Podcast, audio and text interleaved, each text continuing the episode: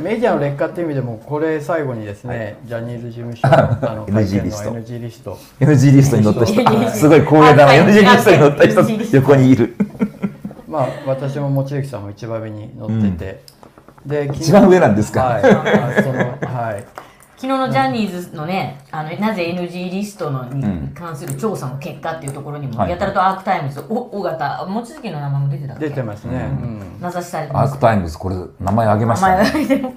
でも昨日そうこれも NG リストの外部流出事案に関するじあそういうの。事実調こういうのを査発表したんですだから彼らは NG リストを作ったことがいけないんじゃなくて、外部流出したことがいけないわけですよ。だからそういう意味でちょっと私本当に驚いたんですけど、この話そもそもですけれども、まあ、我々は聞くべきことを聞こうとして、えで他の人たちは聞くべきことも聞こうとせずに、まあ、私からするとまあくだらない質問だなと思うのがすごく出ている中で私たちは聞こうとしてたわけですよね。それを結局何度最初は黙って手を挙げてたんですけれども、うん。当たらないし当てないっていう意思がだんだんはっきりしてきたので、もうこれは聞くしかないと。でそういうところでさら問いするあのシャウトで質問するっていうのは当たり前なんですよね、うん。記者として、うん。それをルール違反だとかまあいろいろなことを言ってこの調査報告でも NG とされる記者にも当ててたんだっていう、まあ、ちょっと意味不明なですね我々と我々があの質問させてくださいって言ってダメですとかって言ってるのも対応時間の中に入れてあその時間をダメですって言ったのもあの やり取りがあったと。あとその刺されないからあの誰かの質問にかじゃあこの関連でこれはどうなんですかみたいなことについて、え質問してるじゃないかと、うん。うんうん。答えたんですかなんかそれに対して。あ、まあ、答えてはいますよ。その関連的な質問に答えてまあ完全無視はできないと一番最後に私の質問には答えたんですけどね、でもそれは刺刺されてるわけではないんですマイクはうん。マイクを持ってないまあ、わけです。とにかく刺さないって意思だけはすごかったんで、だけどあんまりうるさいからじゃあ関連答えておくかみたいなね、うん。いや俺がジャニーズ事務所でもねあの二人にはさすがって言いますよもちろん。あの特に望月にはやっぱさあそこにはみたいな。でもそうやっぱ結構。どうどうご覧になりましたか、はい、この一あもう連のもうなんかどんどんどんどんな泥船ですよね。どんどんボロが出てくるっていうね。こういうのって本当にねあの人が組織防衛してるつもりで、もう組織崩壊してるんですよね、あもうダメだってそのなんつうのかな。こんなもんなんだじ自浄能力がなくなってるっていうね。うなんですよね。結局そのね自浄能力ってレレジリエンスってそうじゃないですか、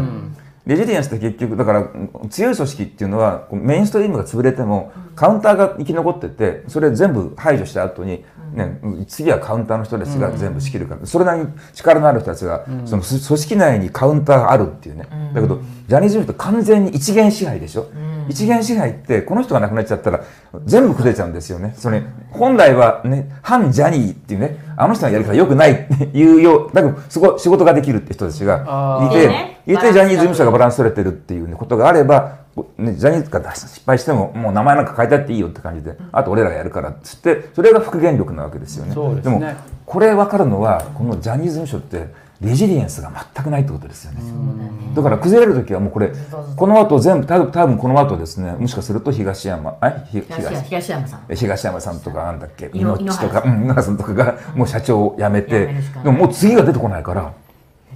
よねもうガガガガガガっていうね組織崩壊しちゃうっていう風になるんじゃないかと思いますね僕は。私もいろんな企業の危機管理というか不祥事もいろいろ取材してきましたけどやっぱりこういうのは初めてですね、開き直り。自らどんどんどんどん問題を作り出そうでしてすね自ら問題を作り出している出したそのことでね説明がすあのことごとくずれてる、ずれてるよね、そうですよね、うんすごいねこれやっぱしねそのものすごく長期にわたってあの一元支配の中にいてあとまあとにかくメディアに対してすごい影響力を持っていたことのなかなかねそこから抜けられないんですよ。ね。その時のなんつうのかなあの文法みたいなものから出られない。っていうね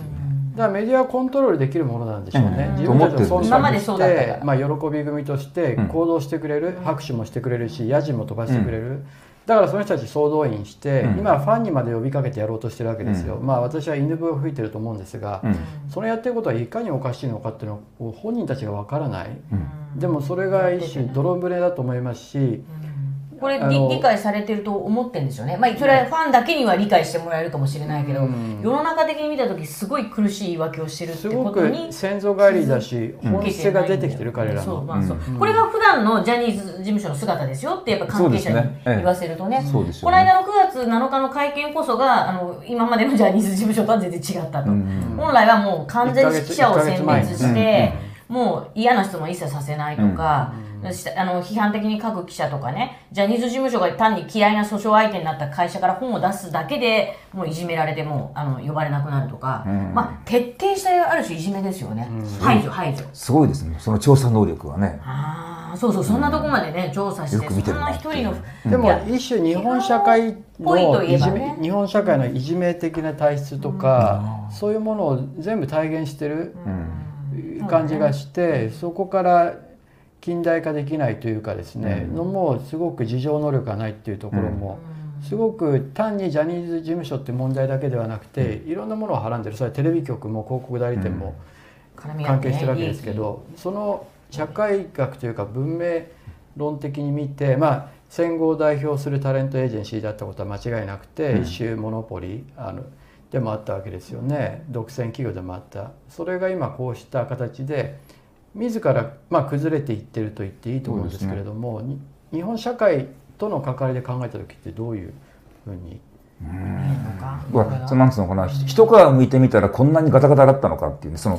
巨大な権限権力を持っていでる帝国って言われたわけですよね、帝国ってこんなにチャチなもんだったのっていうですね、ハリボテだったっていうのでなんかそれは今の日本の他の、ね、帝国に類するような組織全部そういうことでしょ、全部ハリボテテレビ局とかもそうなんでしょうね、ええ。多分ね、人が向いたら全部ハリボテっていうのがだテレビからこれによってだからえなんでこんなハリボテ組織があんな力を持っていたのかしらって時にさもう本当に幽霊の正体みたいでカレオバナじゃないけどもねカレオバナがながなんか巨大な権力を握ってたっていうことにみんな気がついてじゃああれもこれもこれもみんな実はハリボテなのっていうふうに思ってくれると少しはね日本人の目も覚めるんでしょうけどね。あのだからこれと続いて今日あまた明日出る「週刊文春」で報じられるようです。宝塚のいじめ自殺も凄まじい内容でいや後であのお送りしますけれどももう凄まじい。これはまあ女性たちの先輩格の人のその自殺した彼女に対する。だ彼女というのは割とあの下級生のあの、まあ、若い若手の子たちのまとめ役だった人なんでそれなりにあの有名な女あの、女優さんなんですけれど、この人に対するさらに10期上の先輩たちのいびりっていうのはもう凄まじい。もうでもだからやっぱ宝塚的なものっていうのは私はよくわからないんですけど、ちょっとジャニーズ的なものと似てんのかなというか、暴力昭和の暴力まあ、ある種のこうねもうそうそう徒弟制度みたいな。集団似てるかもしれない。集団的な集集団的な精神的な暴力ですよね。精神的あでもそうですね。それだけじゃないのかもしれないけど。言葉のあのそうそうそう、に身体的な暴力もあるけど凄まじいです。ちょっと信じられないですね。そうですか。うん。はい。そこもだから単にジャニーズにとどまらないってことですよねこの問題はね。そうですれがだんだん日本型組織っていうねそうですね。あの悪いところがもう集約されたっていうところじゃないかな。で一つ合同会のあのラナンキュラスさんからの質問で、バイシーさんとそごうさんからも質問来てるんですけどもこれは第2部で一つだけ質問にお答えいただきたいんですけれども、内田さんへの質問で、はい。まあ、日本がまさにさっき話してた話で日本が対米従属の度合いを高めていることに絶望的になってると。で冷戦終了後にねいろんな自立の機会はあったのに、うん。今も台湾有事有事って言いながらですね軍事費を倍増させられて周回遅れの武器を買わされて、戦争危機が近づいていると。で偶発的なことで戦争になれば、うん。戦場になるのは沖縄も本土も一緒だと、うん。そこまでして米国に従ってる国ってのは何なのかと、うん。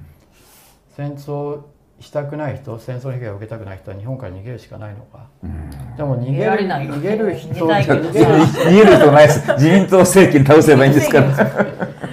なるほど。でもどうどうなんだろう？どうですか？野党政権野党もね、本当にね。もでも自民党政権が倒れるような事態になれば野党も目が覚めて、あれとは違うような生き方をしなきゃいけないのかなって。とにかく、要するに一点でいいと思うんですよね。対米従属やめろっていうね。対米従属じゃなくて日本の国益を考えて政治しろっていうことだけですから、それに関して、いや、それはできない。イデオロギー的にできないっていう政党ってないと思うんですよね。今の日本の政治の,、ね、その歪みって、まあ極端に言ったらもうほぼ90%対米従属から来てるわけであって対米従属と政治家の頭が悪いっていう,、ね、い。うのの、まあ、総合効果なんだけども、あの対米従属をやめて国益中心に日本固有のあの、ね、国家戦略考えると言ったらさすがに頭の悪い政治家だってちょっとは頭使うようになるでしょうからね。